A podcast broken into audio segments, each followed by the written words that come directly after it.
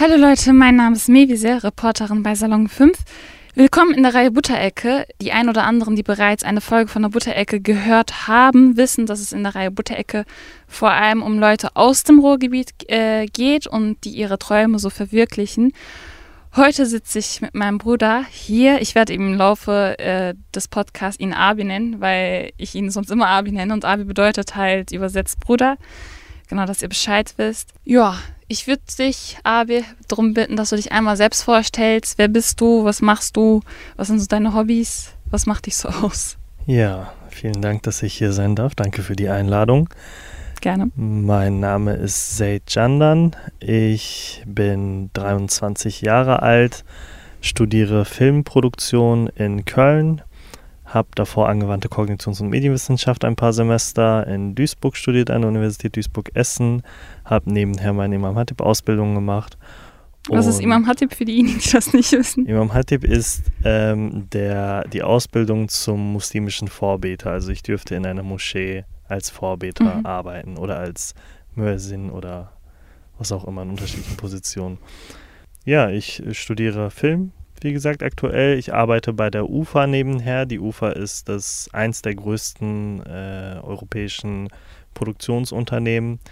Äh, konkret die UFA Sean Factual, die in Köln sitzt und so Showformate macht wie DSDS, Take Me Out, Superhändler, Supertalent, was bedeutet äh, an sich für dich Film? Also ich kann über mich erzählen, was für mich Film bedeutet, aber es ist hauptsächlich durch dich ermöglicht worden bei uns zu Hause, weil du immer derjenige warst, der immer gesagt hat, Leute, lass mal einen Film gucken, lass mal äh, gemeinsam eine Filmliste machen zum Beispiel. Und aus dem Grund würde ich jetzt wissen, du studierst jetzt Film, du hast ähm, diesen Traum verwirklicht, was für dich Film bedeutet. Also ich muss dazu sagen, diese Filmliste-Idee, die kam nicht von mir, die kam mir von, von Papa, kam die Idee. Ähm, unser Vater ist ja auch sehr filmbegeistert, also geprägt durch seine Jugend. Er hat viel Fernsehen geguckt und so weiter und viele Filme geguckt. Deswegen hat er es natürlich auch in unsere Familie mit reingetragen äh, oder in seine Familie mit reingetragen und, und an uns dann weitergegeben. Und ich kann mich daran erinnern, kurze äh, Anekdote dazu ähm, dass ich mit fünf, sechs Jahren die erste, den ersten Camcorder von ihm in die Hand gedrückt bekommen habe und dann Stop-Motion-Filme damit machen durfte mit Playmobil und Lego-Figuren.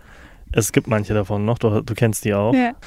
Was Film für mich bedeutet? Film bedeutet für mich ähm, Zusammengehörigkeit, wenn ich daran denke, dass Leute, die gemeinsam in ein Kino gehen, äh, in denselben Fi Film gehen, dass diese Leute dasselbe Interesse haben oder sich für denselben Regisseur interessieren, für dieselben Schauspieler, wie auch immer. Okay. Ähm, Film ist etwas, was verbindet und Film ist auch etwas, was ähm, verbindet, nicht nur etwas, was verbindet, sondern auch was, was Brücken schlägt. Mhm. Also selbst zwei Leute, die in komplett unterschiedlichen Welten leben, können sich denselben Film ansehen und beide von diesem Film bewegt mhm. werden oder sich ähm, beide können den Film mögen, gut finden, wie auch immer.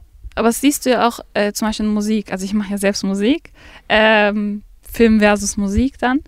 Das würde ich auch, genau dasselbe würde ich über Musik auch behaupten. Was kennzeichnet insbesondere Film so aus? Also das will ich so von dir erfahren, als jemand, der Film studiert. F Film ist ja Gesamtkunstwerk, nennt mhm. man Film. Film vereint Musik, Bild, ja, stimmt, Sprache. Ja. Film, Film vereint all diese Kunstformen in einer.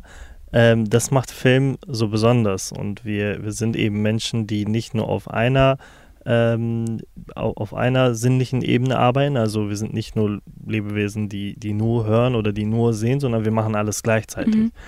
Und das ist das Besondere an Filmen im Gegensatz zur Musik. Ich äh, will hier gar keins von beiden schlecht reden oder auch nichts anderes schlecht reden. Ähm, klassische Malerei beispielsweise ist ja. auch super interessant. Ähm, es sind statische Bilder, feste Bilder, die nicht verändert werden oder sich selbst nicht verändern. Ähm, aber Film ist, also beispielsweise Film ist auch maßgeblich durch klassische Malerei geprägt. Inwieweit willst du das ein bisschen mehr ausbauen? Das finde ich jetzt interessant. Ähm, also wenn man sich klassische Kunstwerke anschaut und wenn man sich die Kadrage von modernen Filmen anschaut, dann wird man sehen, dass es viele Überschneidungen gibt. Also es gibt sehr viele Regisseure, die von klassischer Malerei ähm, oder auch klassischer Musik beispielsweise inspiriert mhm. sind äh, inspiriert werden in, im Prozess der, der Filmherstellung. ähm, und das dann mit einfließen lassen.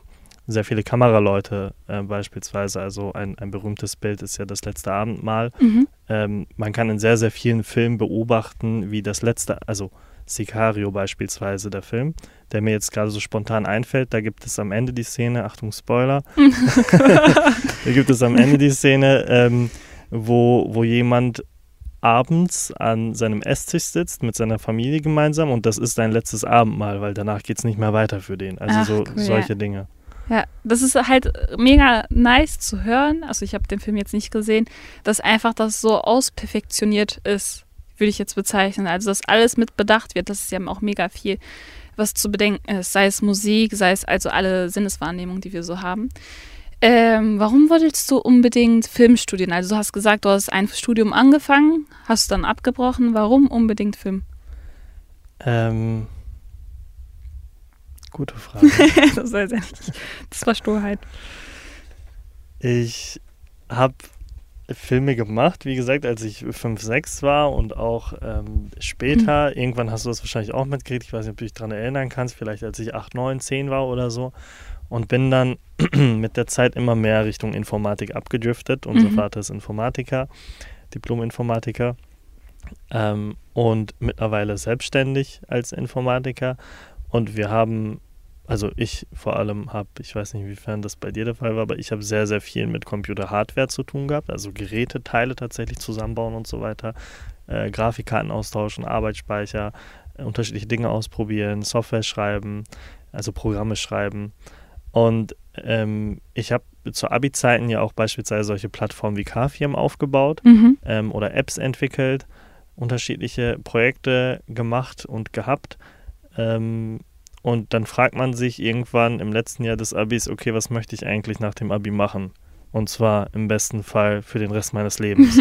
Weil man möchte sich nicht nochmal umorientieren und was weiß ich nicht und nochmal hier und da wechseln egal wie gründlich man das plant, das Leben kommt trotzdem anders. Ähm, ich wollte, ich habe mich dazu entschlossen, ich möchte unbedingt Film machen und es gibt in Deutschland eben nur drei staatliche Filmhochschulen. Die in Ludwigsburg, die Filmakademie, die HFF in München und die Filmuni in Babelsberg. Und alle drei von denen haben zu dem Zeitpunkt ähm, verlangt als Zulassungsvoraussetzung, also es gibt keine NC bei diesen Filmstudiengängen, aber man muss praktische Erfahrungen mitbringen und zwar ein bis zwei Jahre praktische Erfahrung. Und frisch vom Abi konnte ich das nicht vorweisen, mhm. deswegen war das so eine.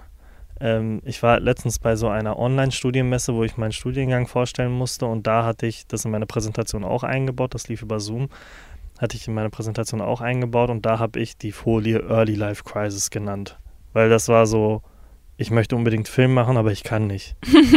das hattest du ein bisschen auch. Und das war also das war echt richtig schlimm und dann dachte ich mir, okay, was ist die nächstbeste Möglichkeit, was ich machen kann? Und das war dann irgendwas mit Medien. Und dann habe ich mich mhm. umgeschaut, was gibt es irgendwas mit Medien, was man machen kann? Und das, was es dann gab, war angewandte Kognitions- und Medienwissenschaften an der Universität Duisburg-Essen, am Duisburger Campus. Damit habe ich dann angefangen, unmittelbar nach dem Abi, und habe das dann fünf Semester lang gemacht. Ähm, mal mehr, mal weniger, kam so ein bisschen auf die Semesterinhalte an, ob mich die Fächer interessiert haben oder nicht.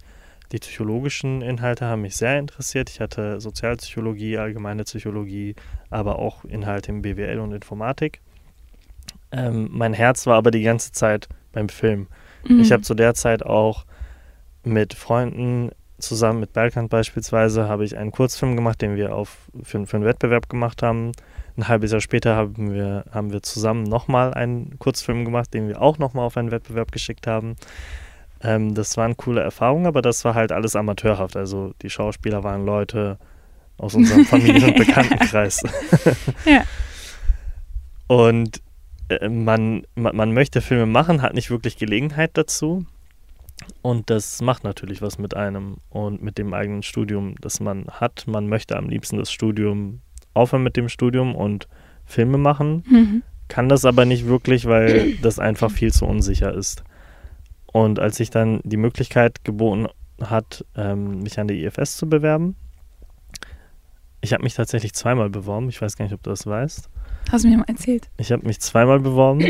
Das erste Mal habe ich mich, glaube ich, da war ich in Duisburg im zweiten Semester. Da habe ich mich das erste Mal in Köln an der IFS, an der Internationalen Filmschule, beworben für den Bereich Animation und mhm. VFX. Und das läuft so ab, dass man sich für den Fachschwerpunkt entscheidet. Also bei mir war es Film mit dem Fachschwerpunkt Animation und VFX, weil mich Animation sehr interessiert hat und ich auch selbstständig in dem Bereich was gemacht habe. Ähm, und ich habe dann die Aufgaben gelöst, wurde dann zur Aufnahmeprüfung eingeladen und alles, ähm, was schon mal ein guter Schritt ist, weil zur Aufnahmeprüfung werden auch schon relativ wenig Leute eingeladen und mhm. dann ging es aber nicht weiter für mich. Und das war dann wieder so, am Anfang konnte ich keinen Film machen, deswegen war ich voll enttäuscht. Jetzt hätte ich es fast geschafft, bin dann bei der Aufnahmeprüfung nicht weitergekommen. Äh, das war ein großer, großer Misserfolg, sage ich mal, ein großer Rückschritt für mich. Und ich war dann gezwungen, mein Studium weiterzumachen in Duisburg. Mhm. Und die EFS in Köln, die nimmt nur alle zwei Jahre neue Studierende an. Das heißt, die Aufnahmeprüfung gibt es auch nur alle zwei Jahre. Und zwei Jahre später habe ich mich dann nochmal an die EFS beworben, aber diesmal für einen anderen Fachschwerpunkt. Und zwar für Produktion. Also kreativ produzieren hat, heißt der Fachschwerpunkt konkret. Und da hat es dann geklappt. Was war der wesentliche Grund, dass du dich bei Produktion beworben hast? Ähm, man fragt sich, was man machen möchte, und zwar, was man konkret machen möchte. Und dann kommt man auf solche Antworten. Ich habe mich gefragt, was ich machen möchte. Das war Film. Und egal, mit wem man darüber redet, wenn man Film sagt, denken die also denkt man sofort an einen Regisseur oder einen Schauspieler. Dann sind die ersten Fragen immer, hey, bist du Regisseur? Hey, bist du Schauspieler? Nein, okay, dann weiß ich auch nicht weiter. Oder Kameramann vielleicht, die kennt man auch noch. Was man nicht kennt, sind solche Hintergrundpositionen, sage ich mal, wie eben ähm, der Produzent, der Szenenbildner, die Szenenbildnerin, ähm, Drehbuchautor. Das sind eher Positionen, die einem beim nochmal drüber nachdenken einfallen. Und ich habe mich gefragt, okay, ich möchte Film machen, aber was genau möchte ich beim Film machen? Also möchte ich Regie führen, möchte ich dies und jenes machen. Und zu dem Zeitpunkt hatte ich auch schon ein, zwei Filmsets gesehen. Ähm, als Runner, als Produktionsassistent war mhm. ich an ein, zwei Filmsets unterwegs. Und da habe ich gesehen, wie unglaublich professionell das abläuft. Also wie unglaublich Departments, nennen wir das, wie unglaublich in Departments das, das abläuft. Das heißt, das Kameradepartment sind bestimmte Leute, das Lichtdepartment mhm. sind bestimmte Leute. Ähm, die zwar zusammen einen Film machen, zusammen arbeiten, zusammen einen Film machen, aber die erstmal komplett unterschiedliche Aufgaben haben. Und das, was ich dann machen wollte, wofür ich mich entschlossen habe, war Produktion. Ich habe gesagt, okay, Produktion, die Inhalte interessieren mich, ich möchte Filme machen und zwar nicht als Regisseur, sondern als Produzent. Deswegen habe ich mich für kreativ produzieren entschieden. Mhm. Hast du das Gefühl, du kannst jetzt einen lang ersehnten Traum verwirklichen? Ja, aber wie das Leben so ist, man wie, man, man, man will immer mehr. Mhm, ja. Und man möchte, also die, die Lebensziele und die Lebens, ähm, ja, die Träume, die man hat, die konkretisieren sich immer mehr, je mehr man Dinge von der Welt aufnimmt. Mhm. Also die Welt gibt uns Möglichkeiten, wir nehmen diese Möglichkeiten im Idealfall alle wahr. Und je mehr Möglichkeiten wir wahrnehmen, merken wir, das passt doch nicht, das passt doch, das passt doch nicht, das passt doch. Und so selektieren wir immer, bis wir irgendwann hoffentlich an einem Punkt sind, wo wir sagen, boah, genau das in diesem Bereich, das ist das, was mich so sehr erfüllt, das möchte ich für den Rest meines Lebens machen. Hast du das erreicht? Äh, nein. das kommt noch. Nein, ich mache jetzt zwar Filme, ich bin, ähm, ich, ich studiere zwar noch Film, jetzt mittlerweile äh, auch wieder im fünften Semester, geht langsam auf den Abschlussfilm zu. Wir haben jetzt äh, nächste Woche das Kickoff für den Abschlussfilm. Ähm, und äh, danach kommt eigentlich nur noch die Bachelorarbeit und das war's dann. Also geht schon gegen Ende zu und ich weiß jetzt, wie ich Filme zu machen habe. Also mhm. wir machen an die EFS zwar nur Kurzfilme. Das heißt, Kurzfilme heißt, also es hat angefangen mit zwei Minuten, dann fünf Minuten, dann zehn Minuten. Ähm, ich glaube, mein letzter Film war, waren 15 Minuten im letzten Semester. Und das geht dann so ein bisschen weiter und beim Abschlussfilm können das dann 30 Minuten, 40, 45 mhm. Minuten sein. Das sind zwar alles Kurzfilme oder in diesem Rahmen Kurzfilme, aber das, was man macht, unterscheidet sich nicht sehr viel von dem, was man macht für einen langen Kinofilm oder ja. einen langen Spielfilm fürs Fernsehen oder einen langen Dokumentarfilm. Das heißt, die, die Dinge bleiben dieselben, es ist einfach nur mehr. Ähm, und von also handwerklicher Perspektive betrachtet, ähm, habe ich das Ziel erreicht, dass ich handwerklich gesehen jetzt Filme machen kann. Das heißt, wenn du mir jetzt sagst, hey, ich habe hier ein Drehbuch mhm. und hier ist das Geld, wir machen jetzt einen Film, dann würde ich sagen, hey, cool, okay, machen wir. Ähm, weil ich das kann mittlerweile, mhm. ich habe es gelernt. Und dass sie auch die Connections aufbauen können irgendwie auch. Ja, das auch. Die Connections ähm, sind natürlich sehr, sehr wichtig in der Filmbranche, so wie in vielen anderen, anderen Bra Branchen auch. Ähm, da, da würde ich auch sagen, dass ich ein gewisses Level erreicht habe. Aber ja, also man, man fragt sich immer, was möchte man danach machen. Das, mhm. was, was viele machen möchten, ist, ähm, die sagen, ich habe das Handwerkliche, ähm, ich habe das Inhaltliche, ich habe Stoffe vorbereitet, ich habe Ideen, ich möchte viel machen ähm, und ich habe die Leute, die, die, die Connections. Ähm, und die sagen dann, gründen sich beispielsweise mit einem Unternehmen oder mit einem, einem Kommilitonen zusammen oder wie auch immer oder fangen ein Unternehmen an und machen dann, ähm, machen dann Projekte. Ähm, und ich dachte immer, das wäre auch das, was ich machen möchte. Mhm. Und jetzt so langsam, jetzt so langsam gegen Ende des Studiums merke ich, okay, das ist vielleicht doch nicht das, was ich machen möchte. Mhm. Das heißt nicht, dass ich Film nicht mag oder dass ich produzieren nicht mag. Das heißt einfach nur, dass die Art und Weise, wie ich Filme machen möchte, eine andere ist. Es gibt unter den Produzenten unterschiedliche Arten von Produzenten. Das, das unterscheidet sich auch im englischsprachigen Raum. Mhm. In, in Deutschland beispielsweise, hier bei uns gibt es den Produzenten damit ist meistens gemeint ein freier Produzent. Das heißt, du bist Produzent tatsächlich. Oder ein Produktionsunternehmen, beispielsweise die UFA, Konstantin und so weiter. Das sind Produktionsunternehmen. Das ist letztendlich der Produzent des Ganzen. Mhm. Und dieser Produzent hat Producer eingestellt. Ähm, und diese Producer, die realisieren das wirklich. Also da gibt es zum Beispiel ähm, auch Herstellungsleiter, der äh, der plant das ganze Projekt, ähm, der schaut, was ist finanziell möglich, was nicht, ähm, gemeinsam mit dem Producer. Ähm, dann gibt es den Produktionsleiter, die Produktionsleitung, ähm, die macht dann, schaut dann, dass wirklich alles durchkalkuliert ist, dass alle ähm, gemeinsam mit dem ersten Aufnahmeleiter beispielsweise, dass alle Genehmigungen eingeholt sind und so weiter. Also da gibt es ganz viele unterschiedliche Positionen. Wenn man Produzent sagt, ist Produzent nicht nur Produzent, sondern Produzent ist Produzent, Producer, Produktionsleitung, erste Aufnahmeleitung, zweite Aufnahmeleitung bzw. Set-Aufnahmeleitung. Dann gibt es noch Produktionsassistenten und so weiter. Also dieser Bereich Produktion, der ist einfach groß. Ja. Obwohl man meinen sollte, könnte, dass Produzent Produzent ist, ist es aber nicht. Und das, was ich gemerkt habe, ist, das, was ich als Produzent machen möchte, ist äh, das tatsächliche Produzent sein. Also das ähm, das, das Stoffe entwickeln, das, was für mich die, die, die Königskunst ist, was, was ein Produzent unter den Dingen, die ein Produzent machen können sollte, ähm, zu schauen, in was für einer Gesellschaft lebe ich, was für Themen sind aktuell, was für Themen interessieren die Gesellschaft äh, und entsprechend Stoffe entwickle, die dazu passen, was die Gesellschaft möchte, was die Zuschauerschaft möchte. Ähm, und dann eben auch meinungsbildend mhm. zu sein. Und was ist deine Motivation dabei? Hat sich deine Motivation verändert über all die Jahre? Oder? Geld, Macht. das will ich unterschreiben. Nein. Ähm, am Anfang war meine Motivation tatsächlich nur Filme zu machen, vor mhm. allem epische Filme, also inspiriert von solchen Dingen wie Herr der Ringe, ähm, Königreich der Himmel, solche ganz, ganz epischen Filme. Und Leute dafür einfach zu begeistern. So. Ähm, ja, und Leute zu begeistern und auch einfach eine Verbindung mit den Charakteren herzustellen. Mhm. Also, wenn ich jetzt an so einen Aragorn aus Herr der Ringe denke oder an einen, ähm, irgendwas mit B hieß er, glaube ich, ähm, aus Königreich der Himmel. Das weiß ich nicht. Ähm, das sind Charaktere, mit denen kann man sich sehr stark identifizieren. Äh, und, und das ist, äh, das ist letztendlich, das beobachten wir aktuell in der Serienlandschaft auch. Also wenn man sich die Frage stellt, warum funktionieren lang lebige Serien so gut? Also warum schaut man sich eine Serie an über mehrere Jahre? Mhm. Dann ist es nicht mehr nur die Handlung, die einen dazu bewegt, die Serie zu schauen, sondern dann sind es die Charaktere. Man interessiert sich für die Charaktere, man interessiert sich dafür, hey, was passiert jetzt mit dem und dem und was passiert jetzt zwischen denen. Ähm, deswegen schaut man sich das Ganze an. Also es ist weniger handlungsbezogen als charakterbezogen.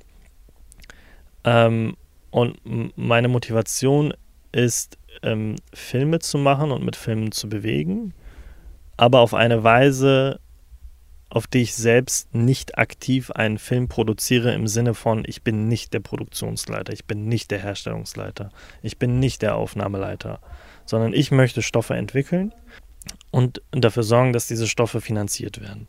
Kannst du also sagen, dass sich dein Traum weiterentwickelt hat? Ja, ich glaube, dass jeder Traum sich weiterentwickelt. Mhm. Also egal, wie sehr dir das, was du jetzt gerade machst, zum Beispiel gefällt, ähm, du wirst merken in den nächsten Jahren oder in nächster Zeit, dass das doch nicht das ist, was du unbedingt machen möchtest, dass es was anderes gibt. Mhm. Und ähm, das konkretisiert sich halt immer mehr in eine bestimmte Richtung. Also beispielsweise, du wolltest in der Redaktion, du wolltest in der Redaktion anfangen, jetzt bist du hier bei Salon 5 und äh, wir nehmen hier gemeinsam einen Podcast auf und ähm, du machst unterschiedliche Dinge hier und du probierst dich aktuell aus. Aber ich gehe sehr stark davon aus, dass in nächster Zeit, das kann in den nächsten Monaten sein, in den nächsten Jahren sein, dass du sagen wirst, das reicht mir nicht mehr. Mhm. Ich möchte, ähm, es muss nicht immer schneller, weiter, höher sein. Äh, es kann auch sein, dass es einfach was anderes ist, was du suchst. Ähm, ich kann mich daran erinnern, als ich ein Praktikum bei der WAZ in Gladbeck in der Lokalredaktion gemacht habe, da war einer, ähm, mit dem hatte ich das, das Gespräch geführt, der hat für ähm, größere Magazine geschrieben, was ähm, sehr, also prestigereich ist, sage ich mal.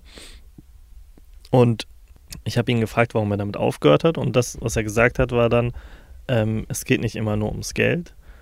Ähm, und er hat sich dann für seine Familie, damit er einfach ein besseres Familienleben haben kann, dafür entschieden, dass er eher in eine kleine Redaktion möchte, mhm. zu einer kleineren, ähm, also die WZ ist zwar keine kleine Zeitung, aber die Redaktion in, ähm, in Gladbeck ist zumindest relativ klein. Ähm, das heißt nicht, dass das gut oder schlecht ist, das heißt einfach nur, dass in, Glad also in Gladbeck ist einfach weniger los. Das heißt, mhm. man kann flexibler auf Dinge reagieren. Du musst nicht ständig von Termin zu Termin hetzen. Du hast vielleicht mal zwei, drei Termine am Tag und das war es dann. So, du hast nicht zehn am Tag. Und ähm, so, so ähnlich ähm, wird das, glaube ich, auch in deinem Leben sein, so wie das in unser aller Leben ist. Also wie ich zu Beginn auch gesagt habe, wir haben das Leben gibt uns Dinge, wir nehmen diese Dinge, probieren aus und dann merken wir, das passt, das passt nicht und dann gehen wir weiter. Mhm. Und hier wirst du merken, es gibt bestimmte Dinge, die passen, die nicht passen. Vielleicht hast du voll Bock, Podcasts zu machen und dann gehst du irgendwo hin, wo du noch größere, noch mehr Podcasts machen kannst, wie auch immer. Vielleicht sagst du, hey, ich habe eigentlich gar keinen Bock mehr auf Podcasts. Das äh, ist jetzt, also ich habe jetzt so viele Podcasts hier gemacht, ich, ich möchte das nicht mehr. Kann auch sein. Mhm. Vielleicht gehst du dann ähm, irgendwo hin, wo du viel mehr schreiben kannst, irgendwo hin, wo du viel mehr Videos machen kannst, wie auch immer. Ähm, oder auch in eine ganz andere Richtung. Ähm, und ich glaube, dass man diese Möglichkeit auch immer wahrnehmen, wahrnehmen muss. Ähm, wenn das Leben dir quasi zeigt, dass du, dass das vielleicht doch nicht passend ist, dann machst du es halt nicht, dann machst du was anderes. Mhm. Und zwar unabhängig davon, was irgendjemand sagt. Du hast jetzt davon gesprochen, wie spontan das Leben sein kann. Äh, ich stelle mal eine Frage, die äh, du so nicht hundertprozentig beantworten kannst natürlich, aber es wäre so dein Traum. Wo siehst du dich in zehn Jahren? In zehn Jahren. Wie alt bist du dann in zehn Jahren? Dann bin ich 33. okay. In zehn Jahren wäre ich 33. Mhm. Und mit 33 sehe ich mich ich habe mittlerweile ein Unternehmen gegründet, das habe ich hier in diesem Podcast gar nicht erwähnt, aber du weißt das schon. Mhm. Am Anfang des Jahres habe ich ein Unternehmen gegründet, ein Medienunternehmen mit dem Fokus auf Filmproduktion, Fernsehproduktion, Animation. Und in zehn Jahren sehe ich mich an der Spitze von diesem Unternehmen, ähm, geschäftsführerisch an der Spitze. Das heißt, dass ich das Unternehmen leite und dass das Unternehmen Projekte realisiert. Also Kinofilme, Fernsehfilme, Animationsfilme ja, da sehe ich mich in zehn Jahren. Das hört sich richtig cool an. Ich freue mich auf jeden Fall in zehn Jahren drauf. Äh, was würdest du an Tipps und Tricks deinem, wenn du die Möglichkeit hättest, deinem 15-jährigen Ich mitgeben? So für die Zukunft. 99 Prozent der Dinge sind unwichtig. okay. Gut. Äh, das heißt nicht, das heißt nicht, dass man, dass man sie sich nicht anhören sollte, das heißt aber vor allem, dass man sich das nicht so sehr zu Herzen nehmen ja. darf. Also, wenn du weißt, wer du bist, wo du hin willst, und selbst wenn du es nicht weißt, ähm, sind sehr, sehr viele Dinge einfach, sind es nicht wert, dass man sich darüber aufregt, ja. dass man äh, dass, dass, man, äh, dass man wütend wird, dass man in irgendeiner Weise emotional wird. Also das ist es einfach nicht wert. Mhm. Und ein zweiter Tipp, den ich meinem, den ich meinem früheren Ich mitgeben würde, wäre, ähm, so viel auszuprobieren, wie nur irgendwie möglich. Ja. Also wirklich in unterschiedlichen Bereichen einfach alles, was mich potenziell interessieren könnte, auszuprobieren. Ja. Wenn du nichts weiteres hinzuzufügen hast, würde ich sagen, das war's von uns. Wir verabschieden uns. Genau, danke für das Gespräch, Abel. Wir werden dich noch ein paar Mal im Gespräch haben, auf jeden Fall. Aber das war erstmal der Podcast darüber, wie du deinen Traum dabei bist zu verwirklichen und wie sich ein Traum so wandeln kann. Dankeschön. Ja, vielen Dank für die Einladung. Tschüss. Ciao.